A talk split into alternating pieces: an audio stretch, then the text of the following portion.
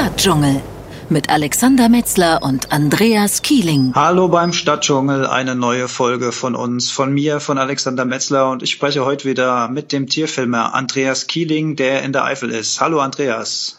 Ja, servus, Alex. Grüß dich. Du bist schon ziemlich im Stress, weil kurz wieder vor Abflug zu einer neuen Expedition, aber schön, dass du nochmal Zeit für uns gefunden hast. Wieder viel los gewesen in letzter Zeit. Zwei Themen auf Facebook, äh, die du behandelt hast da. Ähm, beides geht so ein bisschen um das Thema ja Bedrohung oder Bedenkliches vor der Haustür. Einmal Windkrafträder und einmal aktuell das Thema Glyphosat. Und ähm, das ist natürlich von Seiten der Landwirtschaft auch ähm, äh, sehr stark aufgegriffen worden. Ganz viele Reaktionen. Hast du selbst mit so, äh, so großen Reaktionen gerechnet, so vielen? Also mit so viel Reaktion nicht, aber klar, auf der einen Seite sind natürlich äh, Verbraucher. Äh, dazu zähle ich mich übrigens auch, obwohl ich ja auch Hobbylandwirt bin und mache mir schon meine Gedanken darüber. Und auf der anderen Seite hast du natürlich die praktizierenden Landwirte, die sagen, hey, was erzählt der da überhaupt? Ist doch alles halb so wild und ist doch alles nachgewiesen, dass es ja eigentlich nur ähm, irgendwie den äh, Aminosäurestoffwechsel von Pflanzen äh, verändert und kann ja alles nicht so wild sein. Ich kann mich noch erinnern, ich bin ja sogar drei Jahre auf eine landwirtschaftliche Schule gegangen und da gab es so Versuchsflächen, äh, damals im Wendland, das war in den 80er Jahren, da haben wir auch mit diesem Glyphosat einmal eine Fläche behandelt. Und ich weiß noch, dass ich damals sehr beeindruckt war. Äh, damals nannte sich das Zeug noch äh, Roundup. Es kommt ja aus einem amerikanischen Konzern. Und ähm, ja, das wurde bei wüchsigem Wetter, also bei Sonnenschein aufgesprüht und äh, ein Tag später war die ganze Fläche komplett abgestorben und tot. Und ich habe damals schon einen Schreck bekommen. Also habe gedacht, Donnerwetter, das muss ja eine ordentliche Keule sein, die so schnell wirkt und im Prinzip alle Pflanzen auf dem Feld umbringt. Und das ist mir bis heute eben auch nicht aus dem Kopf gegangen. Und wenn wir eben sehen, was momentan an, ja, an, an, ich sag mal, Schritten oder an an Verfahren äh, da angeboten werden, da komme ich schon manchmal ins Grübeln. Ja? Auf der anderen Seite verstehe ich natürlich die Landwirte, wenn die sagen, hey, wenn ihr billig wollt, ihr Verbraucher, ja, äh, dann machen wir das auch und wir können die Erträge auch noch weiter steigern. Das ist nur eine Frage des Einsatzes von, ich sag mal, von Chemie und äh, von, äh, von Mineraldüngern. Und natürlich muss man auch ein gutes Jahr haben, also ein gutes Erntejahr mit wüchsigem Wetter, genug Niederschlag und, und, und. Und äh, wer also heute glaubt, dass der Landwirt noch äh, so der dumme Bauer ist, ja, so nach dem Motto Bauer sucht Frau, das ist eine Erfindung von RTL. Landwirte sind heute, viele von denen haben Landwirtschaft studiert, die sind sehr clever, die müssen auch darauf achten, dass sie ihre Betriebe am Laufen halten, ist mir alles klar. Und auf der anderen Seite steht natürlich auch immer die Frage, äh, ja, was, was wollen wir? Ne? Wollen wir eine Umwandlung, ich sag mal, von Naturlebensräumen zu Lebensmittelfabriken? Klar, kann man machen, ne? Kann man machen. Aber dann müssen wir auch irgendwo den Preis dafür bezahlen. Und ähm, insofern, äh, ja, um auf deine Frage zurückzukommen, ähm, wundert es mich eigentlich nicht, dass sich so viele Menschen in dieses, äh, in dieses Thema da einklinken. Ja, man kann, man kann an der Länge deiner Antwort schon äh, ahnen, dass es das ein ganz vielschichtiges Thema ist. Ne, wir haben auf der einen Seite, du hast es angesprochen, Verbraucherpreise. Äh, hatten wir schon mal in einer alten Folge das Thema, dass in Deutschland äußerst gerne sehr wenig Geld für Lebensmittel bezahlt wird. Wer, da, wer hat äh, am meisten darunter zu leiden? Natürlich die Produzenten, also sprich die Landwirte. Wir haben den Aspekt, dass und die Natur, richtig. Wir haben den Aspekt, dass äh, immer mehr Land, also immer weniger Landwirte für immer mehr Menschen produzieren müssen. Dann kleine Höfe verschwinden. Es werden äh, große, ja, man spricht ja im, im Prinzip gerne von der industriellen Landwirtschaft in Anführungszeichen, also große äh, monotone Felder äh, äh, Fruchtfolgen. Also ich habe ich, ich hab ja hier die dankbare Rolle des Laien, deswegen kann ich mich ja auch immer ein bisschen zurückziehen. Ich habe äh, wenig Ahnung davon. Ich habe auf einer Feier neulich mal mit Landwirten über das Thema gesprochen und die haben mir ähm, auch gesagt, dass es ohne einfach auch gar nicht funktioniert. Es würde einfach ohne nicht gehen. Ähm, es sei denn, man würde auf eine reine Bioproduktion umstellen. Äh, das hat dann aber wieder ganz andere Konsequenzen. Wie naja gut, aber äh, das ist zum Beispiel das äh, ich werde ja auch immer gefragt, ja, dann, wenn du so ein Klugscheißer bist, äh, dann mach doch mal einen Vorschlag. Äh, wie könnten wir es denn besser machen? Und mein Vorschlag wäre zum Beispiel einer, dass wir sagen, also wenn wir ökologischen Landbau wollen, werden natürlich die anderen Leute wieder sagen, ja, aber das braucht viel mehr Fläche. Ist ja auch so. Ökologischer Landbau braucht fast äh, oder wahrscheinlich doppelt so viel Fläche. Und wenn es jetzt noch um die Veredelung von äh, Getreide geht, also Veredelung nennt man eigentlich, indem man erstmal Getreide anbaut und dieses Getreide dann als Futtermittel an Schweine oder an Rinder verfüttert, ja, dann braucht man noch mehr Fläche, um hochwertiges äh, Fleisch zu erzeugen. Und da liegt die Krux eben drin. Und das habe ich ja auch gesagt in dem zweiten Post. Also die gute alte FDH-Diät, äh, fresst die Hälfte und äh, kauft euch bessere Lebensmittel, qualitativ hochwertigere, esst einfach weniger, schmeißt vor allem so nicht so viel weg. In Deutschland werden jedes Jahr circa 11 Millionen Tonnen Lebensmittel weggeschmissen. Gut, jetzt werden die Landwirte wieder sagen, ja, ist aber auch viel Gemüse dabei und Backwaren und so weiter. Aber hey, klar, ist eine Überproduktion. Die musste erstmal erzeugt werden mit einem großen Energie, Geld und Personalaufwand. Die Umwelt hat drunter gelitten. Und das sind eben heute nicht wegzudiskutierende Fakten. Das heißt, ich bin überhaupt nicht gegen Landwirte oder gegen, gegen die industrielle Landwirtschaft. Also wenn es nach mir ginge natürlich, ich, ich wohne selber auf einem kleinen Bauernhof hier in der Eifel, ja, das ist so ein Bergbauernhof. Man nennt das, man nannte die Menschen hier früher, die das so gemacht haben, immer Mondscheinbauern. Nicht, weil sie hinterm Mond lebten, sondern weil sie, wenn sie von der Arbeit kamen, also die meisten haben ganz normal gearbeitet in irgendwelchen handwerklichen Berufen, dann haben die eben nach der Arbeit dann ihren, ihre kleine Landwirtschaft äh, be bewirtschaftet. Und bis heute spricht man hier noch von, von Morgen und nicht von Hektar, äh, also an Fläche, die man hat oder die man bewirtschaftet, weil die Flächen eben sehr klein sind. Und wenn ich hier bei mir aus dem Fenster gucke in die, in die Eifel, die Eifel ist eine totale Kulturlandschaft, habe ich hier natürlich eine Peripherie, das heißt eine Landschaft, die eine großflächige Landwirtschaft gar nicht zulässt. Hier hat es sogar auch mal eine Flurbereinigung gegeben. Also für die, die es nicht wissen, Flurbereinigung heißt, das ist eigentlich ein schlimmes Wort, aber es gab ja Zeiten, da hat man einfach äh, kleine Wäldchen, Hecken, Büsche weggemacht, hat zum Teil äh, Gräben mit Erde aufgefüllt, um riesige Felder anlegen zu können, so dass eben der Landwirt mit seiner Großmaschine erstmal weit fahren kann, bevor er sich wieder drehen muss und weiter. Also man wollte viel größere Flächen. Irgendwann hat also man effizient, festgestellt, effizienter, effizienter, effizienteres Genau. Arbeiten ermöglichen. Ja. ja. Und das ist hier bei uns auch. Also bei uns hat der größte Traktor äh, 45 PS. Wenn ich das heute irgendein Profilandwirt erzähle, der sagte, der sagte, ja, ist dein Hobby oder was. Ne? Und mehr ist es ja in der Regel auch nicht. Aber die Bauern, die hier leben oder die, die Landwirte, sind keine, in dem Sinne keine Hobbylandwirte, sind eben sogenannte Nebenerwerbslandwirte. Das heißt, man erzielt aus der Landwirtschaft immer noch ein bisschen Gewinn. Wir haben selber früher oder ich habe selber ähm, Sommergerste angebaut, also Braugerste ist das. Äh, die hat eine sehr hohe Keimfähigkeit, die ist sehr niedrig im Eiweiß, also im Prinzip zum Bierbrauen geeignet. Ist ein Sommergetreide. Ne? So viele Sommergetreide gibt's nicht mehr. Es gibt eigentlich nur noch den verdammten Mais, wo alles mit zugeknallt wird werden jetzt mir auch wieder die Landwirte äh, in, ähm, ins Gesicht springen und sagen, hey, wir brauchen aber die Flächen, aber guck dir das doch mal an, diese riesigen, diese riesigen Flächen, wo kein einziger Unkrauthalm mehr wächst und ähm, geschweige denn von irgendwelchen Blumen. Also es sind auch keine Unkräuter, für mich sind das Wildkräuter. So, das heißt, ganze andere ähm, ähm, Lebensformen Pflanzenfamilien, Insekten, Kleinsäugetiere, Vögel, die sterben einfach weg. Und ich will jetzt nicht allein der Landwirtschaft den Grund oder die Schuld dafür geben, aber das sind natürlich, ähm, das sind natürlich Effekte davon.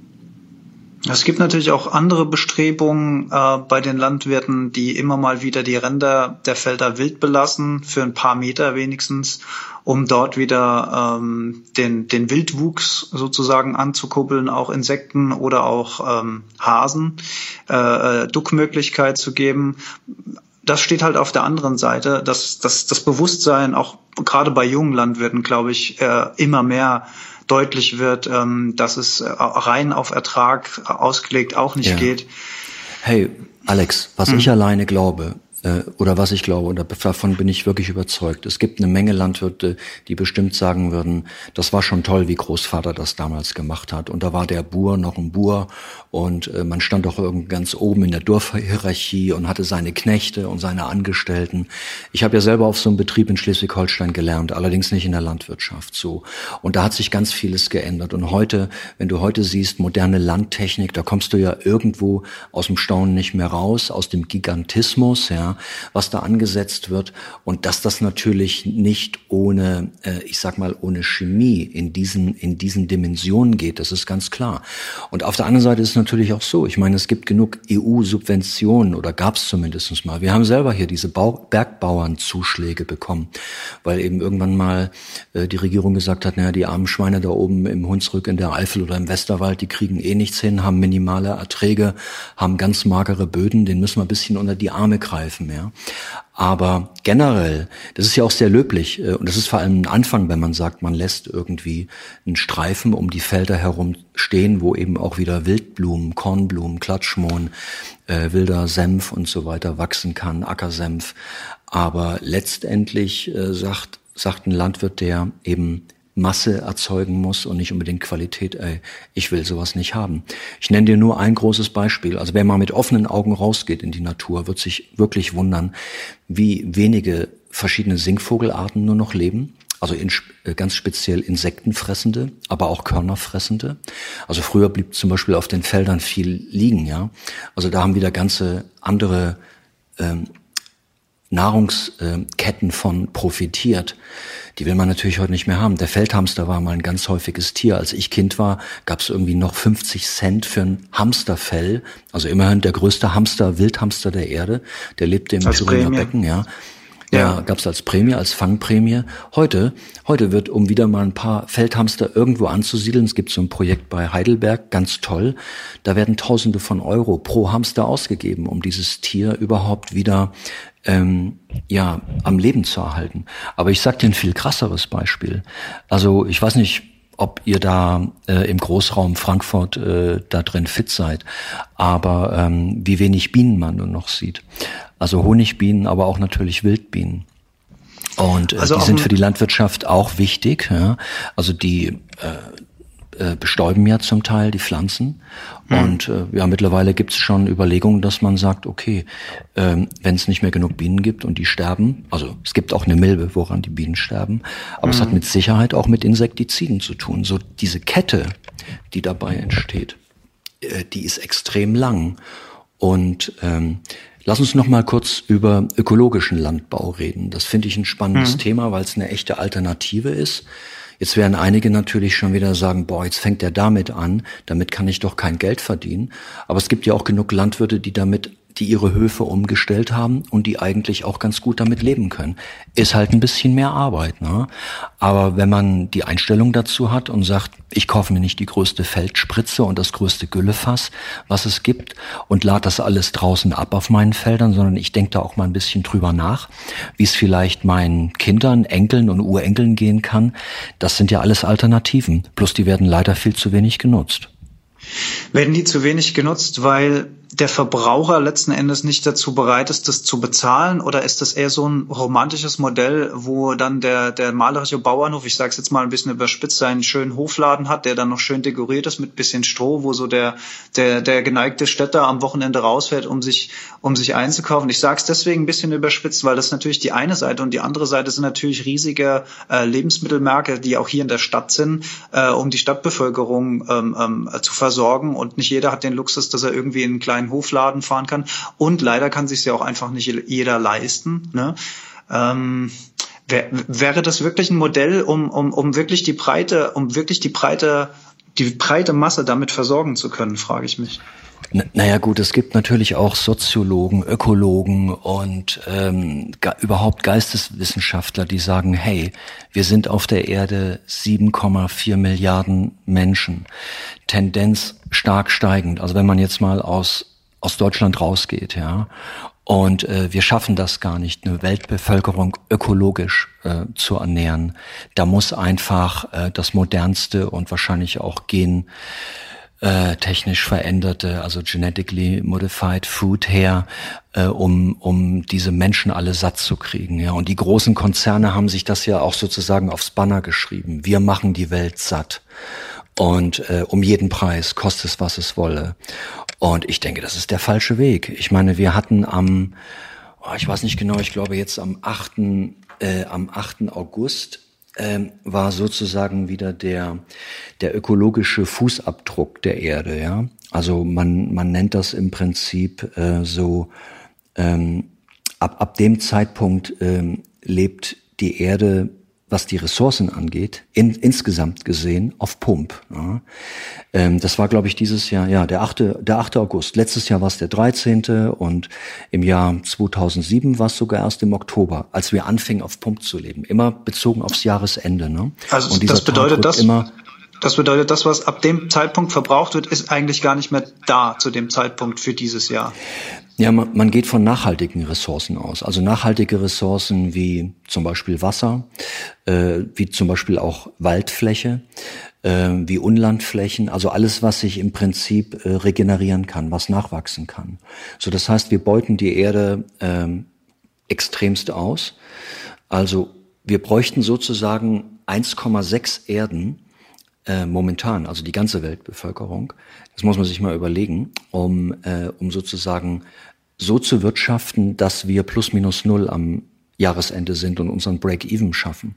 Und den schaffen wir eben nicht mehr. In Deutschland ist es sogar noch viel dramatischer. dramatischer. Also wir liegen bei dem, bei dem Faktor 3,2. Also unser, unser Tag, wo wir sozusagen anfangen, auf Pump zu leben, der ist schon irgendwo im April.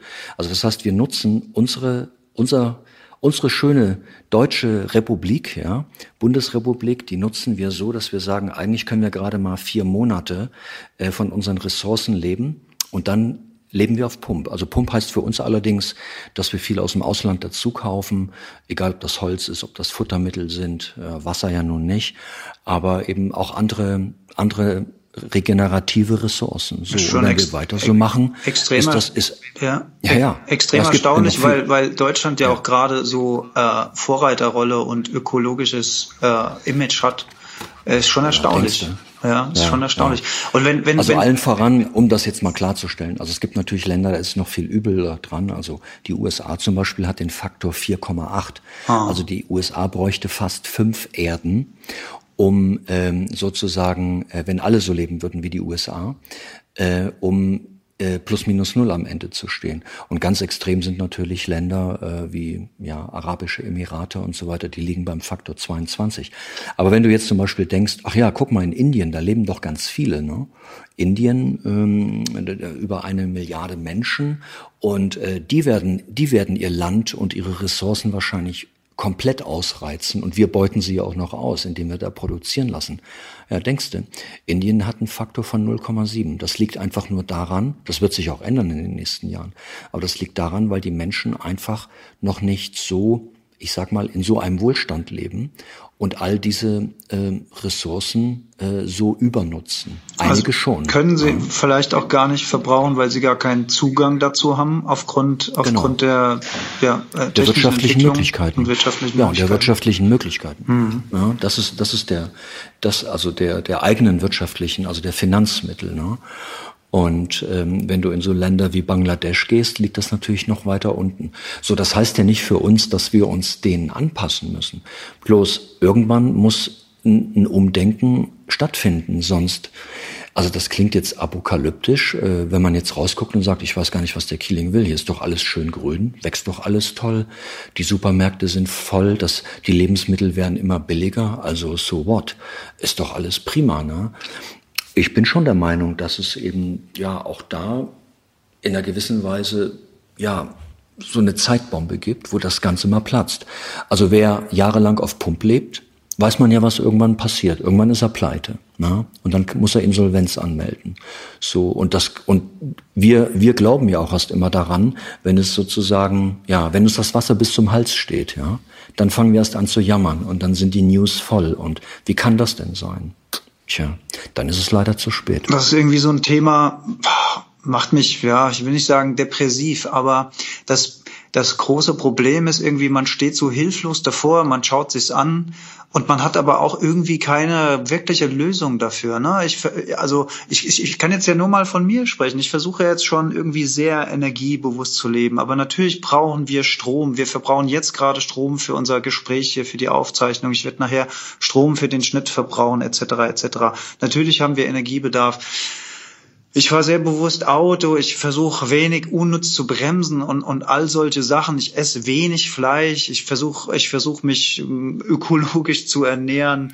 Lalala, all dies. Ist doch richtig. Nee, ist ja, aber irgendwie, ist, ist genau aber, aber, aber, aber, aber du bist das, nicht der führt das wirklich wohin? damit. Ja. Ja. Was sagst du? Na sicher, klar. Aber Ja. du bist ja auch nicht der Durchschnitt. Da bist du eigentlich schon sehr weit in deinem, in deinem Denken, in deinem Handeln und in deinem Bewusstsein. Und Wahrscheinlich, äh, weil ich mich auch einfach für die- für die- offensichtlich nicht.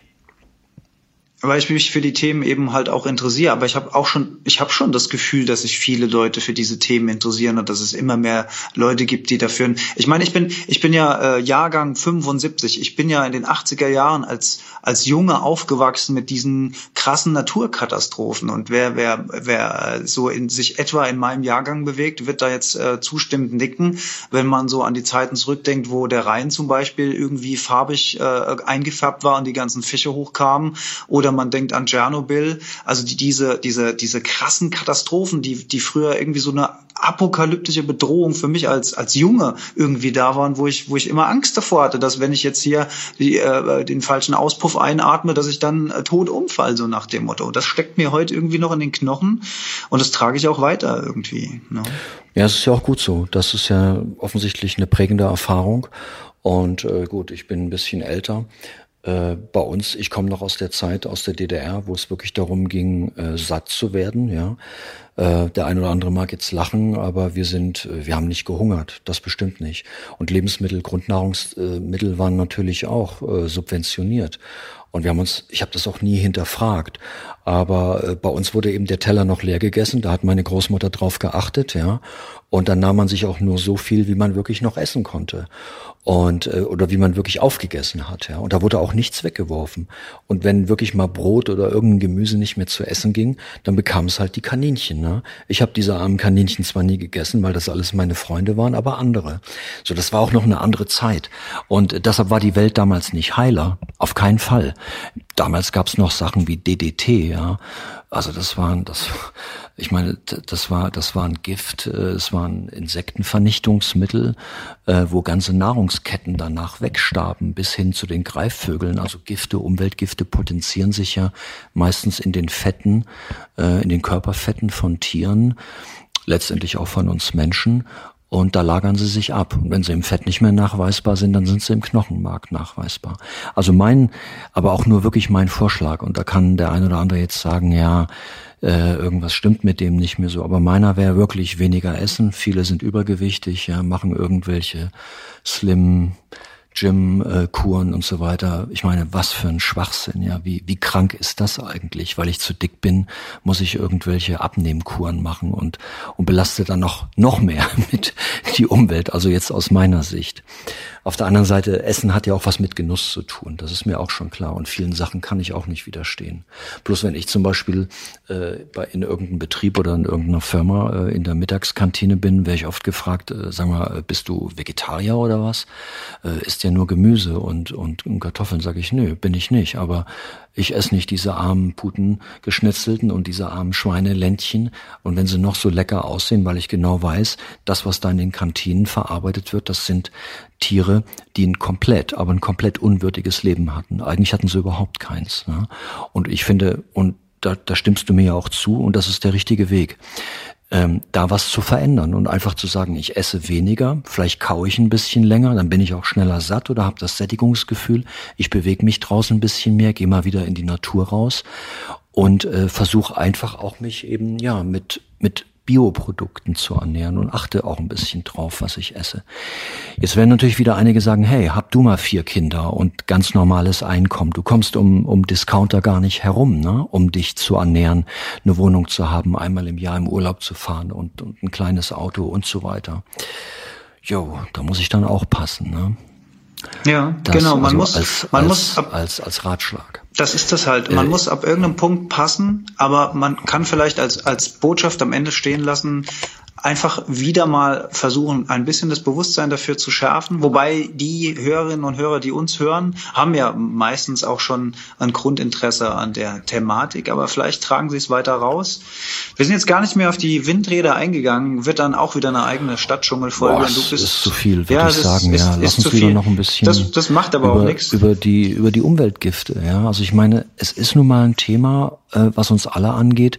Und natürlich wird jemand der, der diese Produkte verkauft, der von der Industrie bezahlt wird, äh, der sie nutzt, ja, als Landwirt, der wird natürlich auch sagen, hey, ist alles halb so wild, der Keeling übertreibt mal wieder. Aber über Langzeitfolgen, wie gesagt, äh, möchte ich, möchte ich gar nicht drüber nachdenken, ja. Und also ich habe ja diese, diese kleinen Beispiele nur genannt. Insektensterben, allen voran die Honigbiene, totaler Rückgang von Singvögeln und ähm, auf der anderen Seite, ja, äh, natürlich auch verunsicherte, verunsicherte Verbraucher. Ich wiederhole mich da jetzt. Ne? Und äh, was Spätfolgen angeht, äh, keine Ahnung, was da passiert. Also mit Sicherheit ist es nicht gut. Ich finde es auch bedenklich, wenn Produkte und auch wenn, wenn sie also auch als unbedenklich von den einen, weißt du, Glyphosat wurde eine Zeit lang als unbedenklich so eingestuft äh, für uns Menschen. Dann hieß es, es ist krebserregend. Dann sollte es verlängert werden, also die äh, die Nutzungsdauer. Da war es wieder unbedenklich. Ne? Da frage ich mich auch, wer steckt da dahinter? Ne? Wer wer sagt sowas letztendlich? Und äh, solche Aussagen gab es schon mehrmals. Und ich will da jetzt nicht zu weit gehen, aber äh, Agent Orange äh, war auch nur ein Entlaubungsmittel. Entlaubungsmittel hört sich doch erstmal ziemlich äh, harmlos an, ne? Ja, gut, das war eine andere Zeit. Das war Dioxingift, ja, und damit hat man versucht, äh, Nordvietnam zu entlauben und tausende GIs sind an den Spätfolgen von den armen Menschen mal abgesehen, die da leben, äh, sind an den Spätfolgen an Krebs gestorben. Ja? Kann man jetzt auch nicht vergleichen mit Glyphosat. Aber in der Gesamtheit, was wir da so zusammenrühren und äh, was wir da so auf die Felder ausbringen, das finde ich schon bedenklich. Und da spielt es auch keine Rolle, ob man sagt, das ist nun ein oder zweimal im Jahr. Klar, es gibt immer strengere Vorschriften, das ist auch gut so, auch für die Landwirte, die können nicht mehr so ohne weiteres das rausbringen. Aber ich sagte nur ein Beispiel bei uns hier. Also wir haben in erster Linie hier eben so ein bisschen Getreidefrucht. Das meiste ist Grünland, also Heu. Meisten machen jetzt hier auch ein bisschen äh, Silo, also im ganz kleinen Stil, also Grassilage. So, hier, hier im Nachbardorf ist eine große Biogasanlage, nichts gegen Biogasanlagen, aber da kommen nachts die, die LKWs aus Holland und laden da ihre Hähnchenteile ab, ne? Und die werden auch in der Biogasanlage äh, verfeuert, haben ja auch einen hohen Brennwert, einen hohen Energiewert. Und das Substrat, was dabei übrig bleibt, das wird dann hier auf einige angepachtete Wiesen gefahren. Hat jetzt nichts mit Glyphosat zu tun, aber ich will damit nur sagen, in der Landwirtschaft ist wirklich nicht alles Gold, was glänzt, ja. Und ähm, andererseits bin ich da jetzt auch nicht tief genug drin, um zu sagen, äh, ich kann da totale Details und Fakten nennen. Aber ich habe dann unwohles Gefühl bei solchen Sachen. Ich finde es sowieso und ganz, ganz schwierig von außen gesehen, äh, sich, sich wirklich als Laie, also äh, ich jetzt habe immer Probleme damit, mir wirklich eine Meinung zu irgendwas zu bilden, weil die Sachen mittlerweile so wahnsinnig komplex sind. Und man hat zu jedem Thema zwei Lager, die ganz genau wissenschaftlich erklären können, warum etwas so ist. Und die andere Seite sagt dir genau das Gegenteil und belegt es mit genauso vielen Zahlen und Fakten. Und du stehst von außen, guckst dir das an und denkst so, ja, was stimmt denn nun? Äh, keine Ahnung, was stimmt. Ne? Man kann irgendwie nur so gefährliches Halbwissen, kann man sich für, für eine Sache entscheiden, aber wirklich wissen tut man es doch nicht. Hm? Da gebe ich dir recht, aber eine, ein erster Schritt wäre, dass man sagt, weniger essen, bewusster essen, ökologischer essen, mehr auf Bioprodukte achten, die sind weitgehend, weitgehend schadstofffrei. Hier im Nachbardorf hat einen, ein Landwirt äh, einen Biohof aufgemacht. Der brauchte allein drei Jahre, um die Zulassung zu kriegen. Und was eben der Einsatz von, ja, von Spritzmitteln angeht, sind die extremst äh, limitiert. Da gibt's, glaube ich, nur noch einige Kupfersalze, die zugelassen sind. Und das war's auch. Und das wird ja auch ziemlich streng überwacht.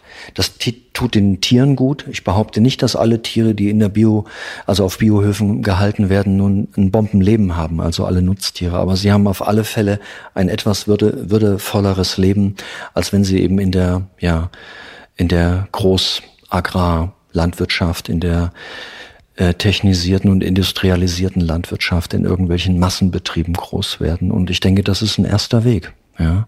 Und wenn es geht, einfach auch sich nicht jeden Tag mit Fleisch vollstopfen, sondern zu sagen, hey, das gute alte Wort, Sonntagsbraten, ne, das ist es doch. Man muss nicht jeden Tag Fleisch und Wurst und das noch in riesigen Mengen in sich reinstopfen, davon dann irgendwie Arthrose kriegen und, und letztendlich auch noch viel wegwerfen. Das muss einfach nicht sein. Und, und das können auch Familien mit einem schmalen Budget in einer gewissen Weise realisieren. Und sie können es ihren Kindern weitergeben. Und ähm, ich denke, da ist man auf dem richtigen Weg. Also in diesem Sinne versuchen wir das Ihnen weiterzugeben und die Botschaft zu verbreiten. Andreas, vielen Dank. Du bist schon wieder auf dem Sprung nach Simbabwe. Vielleicht hören wir uns von da nochmal. Meinst du das klar? Ja, ich bin, bin da in so einem äh, ganz äh, abgelegenen Gebiet unten im Südosten äh, von Simbabwe, wo auch ziemlich viel gewildert wird an der Grenze zu Mosambik und so. Also so toll wird das dann nicht, aber vielleicht klappt's ja. Wenn es klappen sollte, melde ich mich mal. Ja. Und äh, ja. In Afrika stirbt sich's leichter, definitiv. da, da, würden wir uns freuen, wenn wir noch was von dir hören. Und falls Sie uns heute ganz besonders gut gehört haben, liebe Zuschauer, dann äh, liegt es daran, dass uns ein Hörer äh, ein bisschen unter die Arme gegriffen hat mit äh, Aufnahmetechnik. Äh, vielen Dank an der Stelle an Josef Bolz und mal einen lieben Dank an Marc Fischer, der unseren Stadtdschungel hier immer zusammenfährt und abmischt. Schöne Grüße heraus. Andreas, dir eine gute Reise äh, nach Simbabwe und ich hoffe, ich höre dich dann von dort aus und freue mich auf die nächste Folge vom Stadtdschungel. Tschö, Andreas. Alles klar. Tschö, Alex. Stadtdschungel